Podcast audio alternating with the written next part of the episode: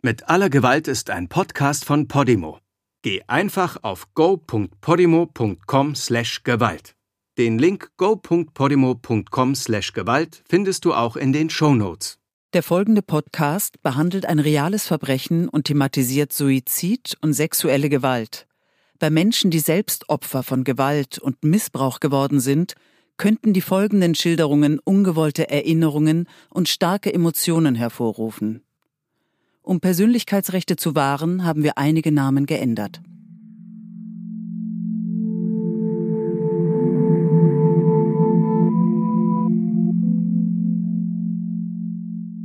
Janine wundert sich über die Schuhe, die Dennis trägt. Sie sind völlig verdreckt. Vormittags hatte er doch die strahlend weißen Knöchelschuhe an. Wieso trägst du deine Gartenschuhe? fragt sie Dennis, der im Krankenwagen auf einer Liege sitzt. Er antwortet ihr, die musste ich zum Spurenvergleich abgeben. Die waren voller Blut, weil ich im Bungalow in Blut getreten bin.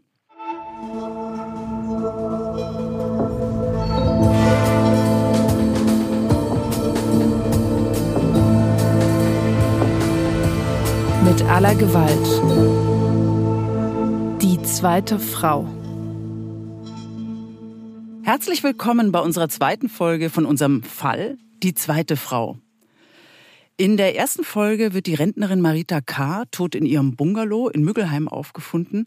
Wir erinnern uns, dass Dr. Dennis M., der Schwiegersohn ins B., die Tote entdeckt hat und er holt Hilfe.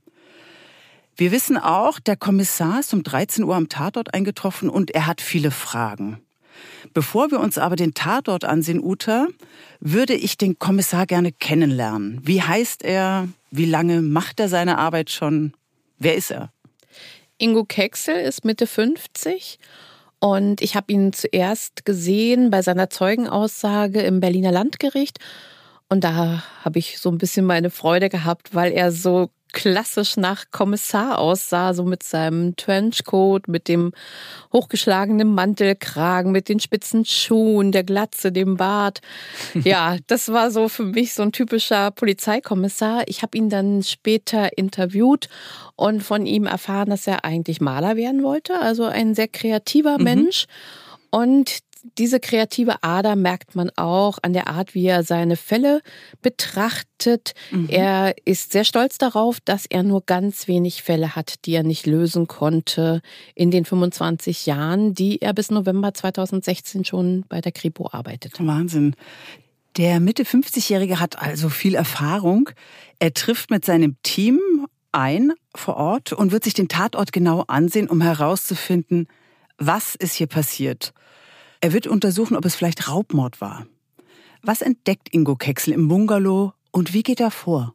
Er geht den Weg, den alle Besucher nehmen, eben über die Eingangstür, Blick aufs Bad, direkt geradeaus. Mhm. Da sieht er, dass da noch eine Waschmaschine läuft. Das wird dann später nochmal von Bedeutung sein.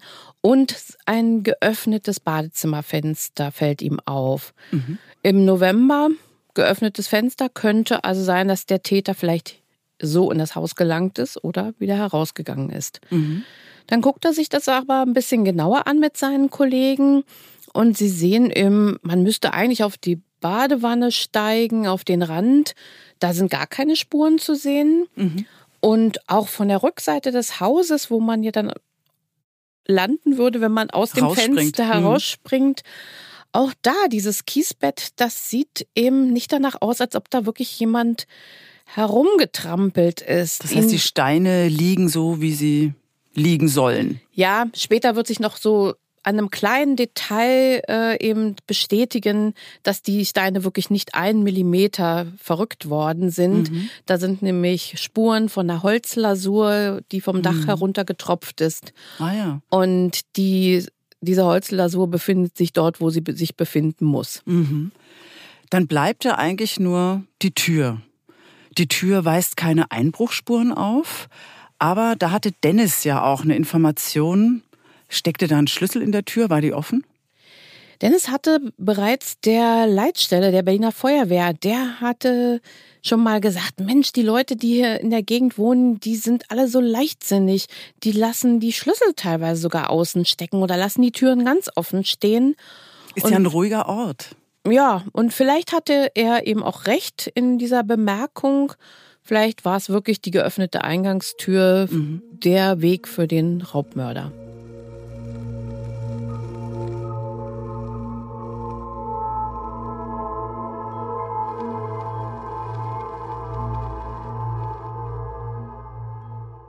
Wie sieht es im Bungalow aus? Es gibt eine Unordnung. Jemand hat hier rumgewühlt. Es sieht verwüstet aus. Der Einbrecher hat sich hier alles angeschaut. Ja, es fällt auf, dass eben eine gewisse Unordnung herrscht, mhm. dass viel auf dem Boden liegt. Mhm. Aber wenn man sich die ganze Geschichte ein bisschen genauer anguckt, dann fällt eben schon auf, hm, also da wurden eben die Geld- und Schmuckschatullen, die befinden sich noch in den Schränken. Mhm. Aber uralte elektrische Geräte, die liegen auf dem Boden verstreut. Auch eine alte Handyhülle. Mhm. Und was Ingo Kexel eben auch auffällt und seinen Kollegen, dass eben die diese Stapel in den Kleiderschränken, man stapelt ja so seine Kleidung da so mhm. auf, dass die, dass das, dass die so völlig wie naja, wie ausgewischt sieht das aus. Also als mhm. ob keiner sich die Mühe gemacht hat, die erstmal dazwischen zu gucken, ob da irgendwo Geld ist oder mhm. mal zu schütteln oder so. Nee, also. Die so wurden einfach aus dem Fach gewischt sozusagen, ohne genau untersucht zu werden, oder wie? Ja, also mhm. die Struktur der Stapel war quasi noch unten auf Verstehe. dem Fußboden zu erkennen. Verstehe. Das heißt, es soll so aussehen, dass da jemand gesucht hat, möglicherweise nach Geld. Im Geldbeutel fehlt ja tatsächlich Geld. Aber wie du gerade sagst, wurden andere Wertsachen, wie zum Beispiel eine Schmuckschatulle, gar nicht gestohlen. Was schließt der Kommissar daraus? Also was könnte der Täter stattdessen gesucht haben oder die Täterin? Neben Geld und Schmuck kann man ja auch immer noch Informationen suchen. Und Informationen finden sich dann eben in den Unterlagen des Opfers, aber auch da wurde nicht durchsucht. Mhm. Das heißt Ordner oder Urkunden oder was, was könnte das sein? Ja, so die typischen Ablageorte eben am Schreibtisch, dass da eben so Papierstapel, dass die durchwühlt worden sind. Mhm. Das war alles nicht der okay. Fall.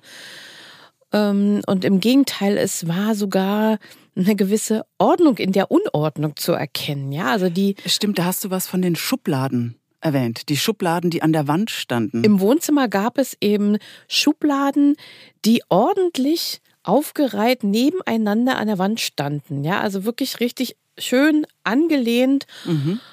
Äh, ja, das ist schon befremdlich. Und Ingo Kexel sagte dazu den Satz, na, das ist so, wie Klein Fritzchen sich das vorstellt, wie das auszusehen hat, wenn ein Raubmörder hier im Haus gewesen ist. Das heißt, in dem Fall glaubt der Kommissar nicht, dass hier jemand was stehlen wollte. Er glaubt nicht, dass hier wirklich was durchsucht wurde, sondern dass es um was anderes ging, dass hier was möglicherweise inszeniert wurde. Die Kriminalisten haben dafür einen Fachbegriff, der mhm. heißt Staging. Mhm. Und das kommt von diesem Phänomen, was es beschreibt. Es geht darum, einen Tatort zu dekorieren, wie eine Bühne zu dekorieren. Und deswegen dieser Fachbegriff Staging. Mhm. Das heißt, diese Inszenierung führt dazu, dass er ganz klar den Raubmord ausschließt. Ist das richtig? Es ist so, dass er den Eindruck hatte, als er sich eben alles angeguckt hat, diese ausgewischten Kleiderstapel, diese Schmuckschatullen, die nicht angerührt worden sind, diese Unordnung mit den elektrischen Geräten auf dem Boden, da ging ihm der Gedanke durch den Kopf, na, was zu gut aussieht, um wahr zu sein, das ist nicht wahr. Und so ist er eben auf die Deutung gekommen, was ist es denn dann? Und da ist er eben auf die Idee gekommen, hey, das könnte doch vielleicht ein Fall von Staging sein. Und was genau bedeutet das für die Ermittlungen von Kommissar Kexel? Es ist so, in die kriminalistische Theorie zum Staging sagt, jemand, der Staging betreibt, der ist meistens sehr nah im Umfeld des Opfers zu suchen. Mhm. Weil das ist jemand, der A von sich ablenken will, der Kreis von Leuten, die im engen Umfeld des Opfers sind, die ist ja immer sehr klein und übersichtlich. Mhm. Während wenn ich auf einen unbekannten Raubmörder hinweise, dann wird der Kreis plötzlich ganz riesig und ja. groß und unübersichtlich. Und es ist jemand, der weiß, ich habe noch Zeit, hier was zu dekorieren, um zu dekorieren. Und ich weiß auch, welche Geflogenheiten das Opfer hatte, um dann nicht was so zu dekorieren, was so völlig gegen die Gepflogenheiten des Opfers spricht. Mhm, mh. Ja, und das deutet eben auf einen Täter im Umfeld hin. Und die Leiche, die hat es eben auch nochmal insofern bestätigt, die Rechtsmediziner haben sehr viele Stichverletzungen gefunden. 13 Stichverletzungen und die Kehle war aufgeschnitten bei Marita. Also hier ist wirklich jemand sehr, sehr gründlich brutal. fast übertötet worden, brutal getötet mhm. worden. Der Täter wollte, dass dieses Opfer auf jeden Fall stirbt. Es ist ein Täter, der auf jeden Fall verhindern möchte, dass das Opfer noch etwas über den Täter aussagen kann.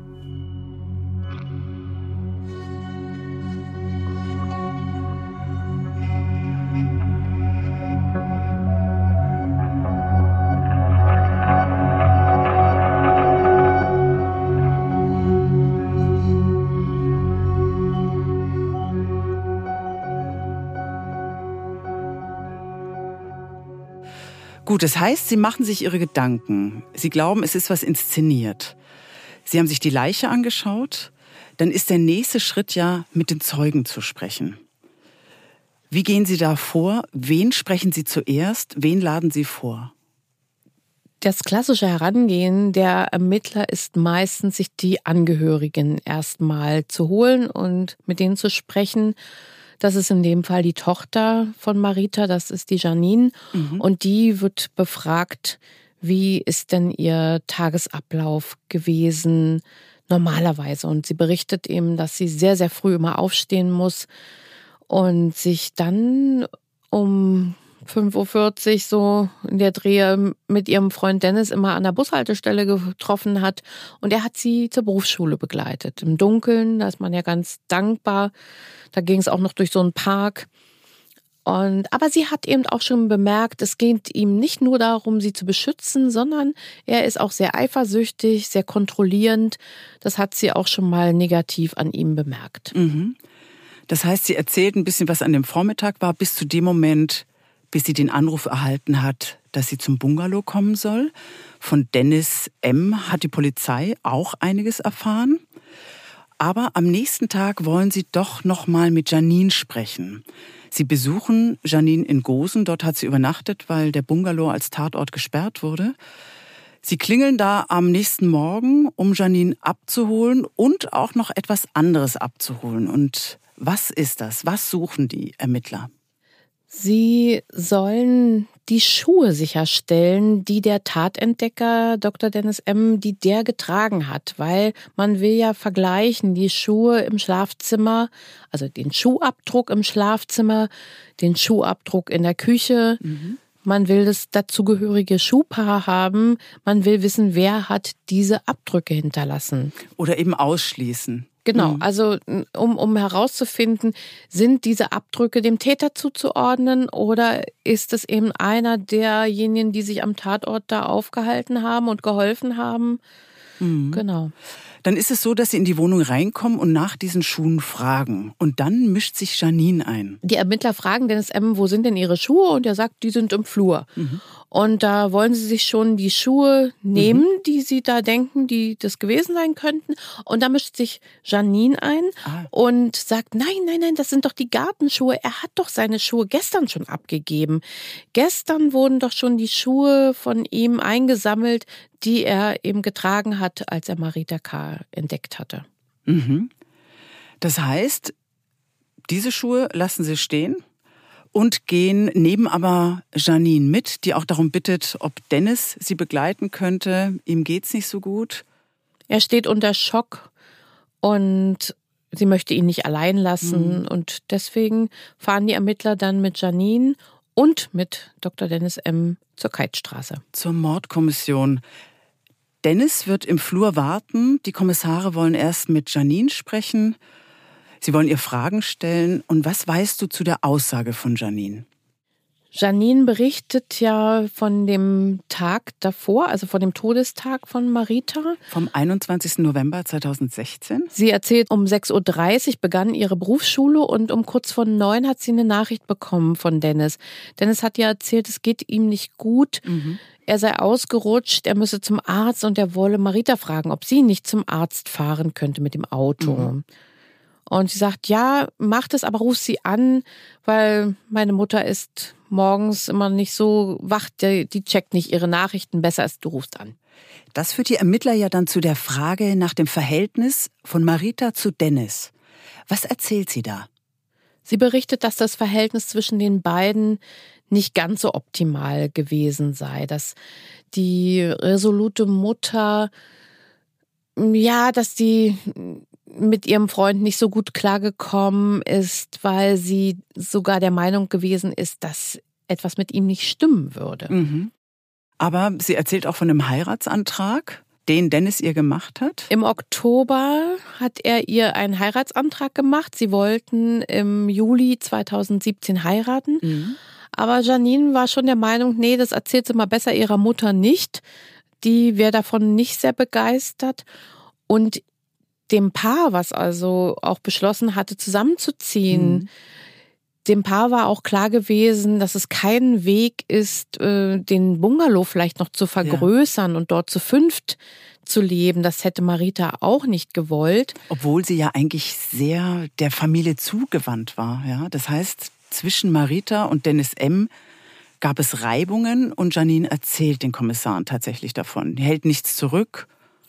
Ja, für sie ist ganz klar, dass Dennis M. eben dass, dass er auch nichts mit der Tat zu tun hat und sie erzählt eben ganz arglos das, was sie weiß. In der Zwischenzeit wartet Dennis draußen auf dem Flur und man interessiert sich jetzt doch, auch ihn zu fragen nach der Beziehung zu Marita, denkt sich, er ist da und er hat auch nichts dagegen, dass er als Zeuge vernommen wird und stimmt der Zeugenbefragung also zu. Das heißt, es finden jetzt zwei Vernehmungen parallel statt, Janine in einem Raum und Dennis im anderen Raum. Der Kommissar selber vernimmt nicht. Er sitzt in seinem Büro vor dem Computer und kann die Vernehmungen auf seinem PC verfolgen, weil die Schreibkräfte mitschreiben und er mitlesen kann. Ja, also erstmal geht so eine Vernehmung ja los, dass man eben erstmal denjenigen fragt, was der so beruflich macht, in welcher Beziehung er zu dem Opfer steht und, mhm. und, und die geht ja erstmal ganz gemütlich los. Und plötzlich bekommt eben Ingo Kexel eine ganz wichtige Information. Und diese Information lautet, dass die Schuhe, die er eigentlich abgegeben haben wollte, dass diese Schuhe nicht gefunden worden sind. Bei keinem, der am Tatort am gestrigen Tag war.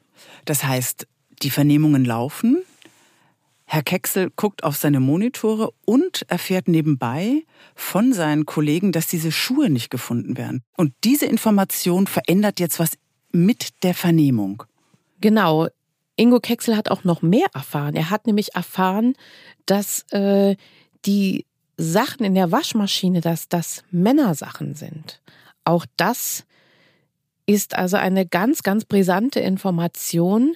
Und er gibt jetzt den Kollegen eine ganz wichtige Information rein, nämlich Achtung, Statuswechsel. Mhm. Jetzt fragt man sich natürlich, hä, Statuswechsel, Statuswechsel, was ist das? Also das ist in der Sprache der Kriminalisten, hat jemand einen Zeugenstatus oder einen beschuldigten Status. Das ist also der Status. Und mhm. in, im Fall von Dr. Dennis M. war es so, dass er also vom Zeugenstatus in den beschuldigten Status rutschte durch die Information, dass er möglicherweise gelogen hat, als er gesagt hat, die Schuhe hätte er eben bereits abgegeben. Mhm. Dann ändert sich die Stimmung im Vernehmungsraum. Dennis M. ist jetzt Beschuldigter. Er darf schweigen. Er will aber reden.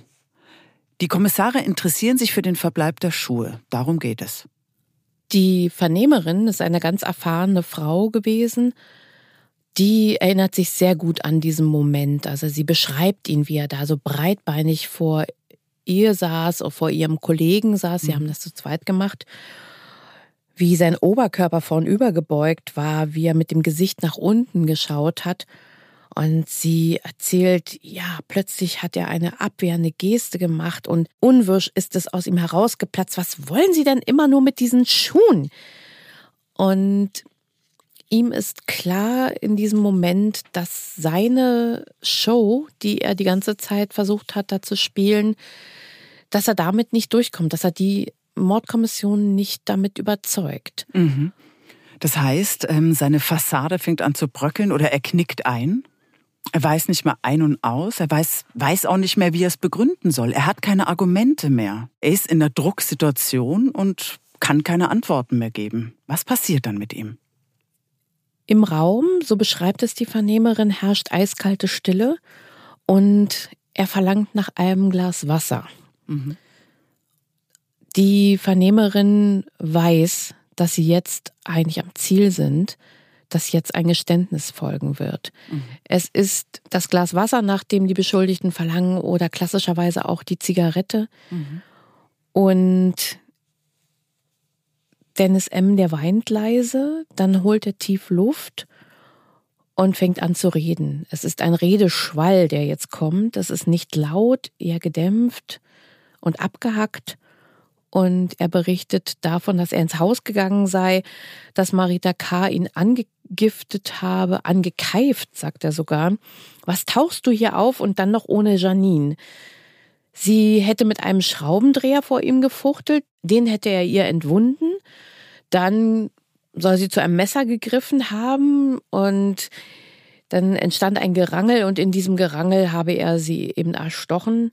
Na, das ist ein Moment, auf den jeder Kriminalist wartet und hofft. Das Geständnis.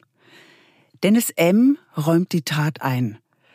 Aber natürlich muss auch dieses Geständnis überprüft werden. Es braucht Beweise. Gibt es da etwas, Uta? Wo zum Beispiel ist die Tatwaffe? Diese Frage stellen sie ihm natürlich und er sagt, die habe ich in die große Krampe geworfen und sofort werden da Polizeitaucher hingeschickt und tatsächlich finden sie auch das Messer. Leider nicht den Schraubendreher, leider nicht die Schuhe. Aber das Messer ist natürlich ein ganz wichtiges Beweismittel. So wissen sie, dass er ihnen die Wahrheit gesagt hat, dass er der Täter ist. Denn nur der Täter konnte wissen, dass sich das Messer in der großen Krampe befindet. Das hat natürlich Konsequenzen. Dennis M. wird festgenommen. Der Haftrichter oder die Haftrichterin bejaht die Untersuchungshaft. Das heißt, er geht jetzt erstmal für mindestens sechs Monate in, in Haft und es wird eben weiter ermittelt. Der Kommissar erhält an dem Abend einen Anruf, einen wichtigen Anruf. Eine von Dennis Töchtern ist am Apparat, Melanie, und sie sagt, ich lese hier gerade, dass es im Müggelheim-Mord eine Festnahme gegeben hat und ich erreiche meinen Papa nicht. Ist es mein Vater gewesen, den Sie festgenommen haben? Der Kommissar bejaht das und Melanie sagt, ich habe wirklich ein ganz ungutes Gefühl. Vor drei Jahren ist meine Mutter gestorben. Da möchte ich mal mit Ihnen sprechen. Der Kommissar wird hellhörig. Der Tonfall der Frau alarmiert ihn. Könnte dieses Verbrechen am Ende größer sein, als er bisher dachte? Was Melanie, Kommissar Kexel, offenbart, davon handelt die nächste Folge.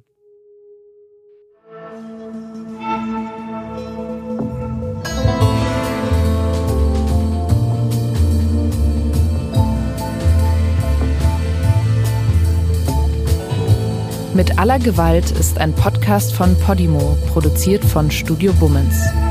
Präsentiert von Uta Eisenhardt und Martina Reuter. Produziert von Kate Kugel und Jon Hanschin. Co-Produktion und musikalische Beratung Jakob Ilja. Postproduktion und Mischung Mia Becker.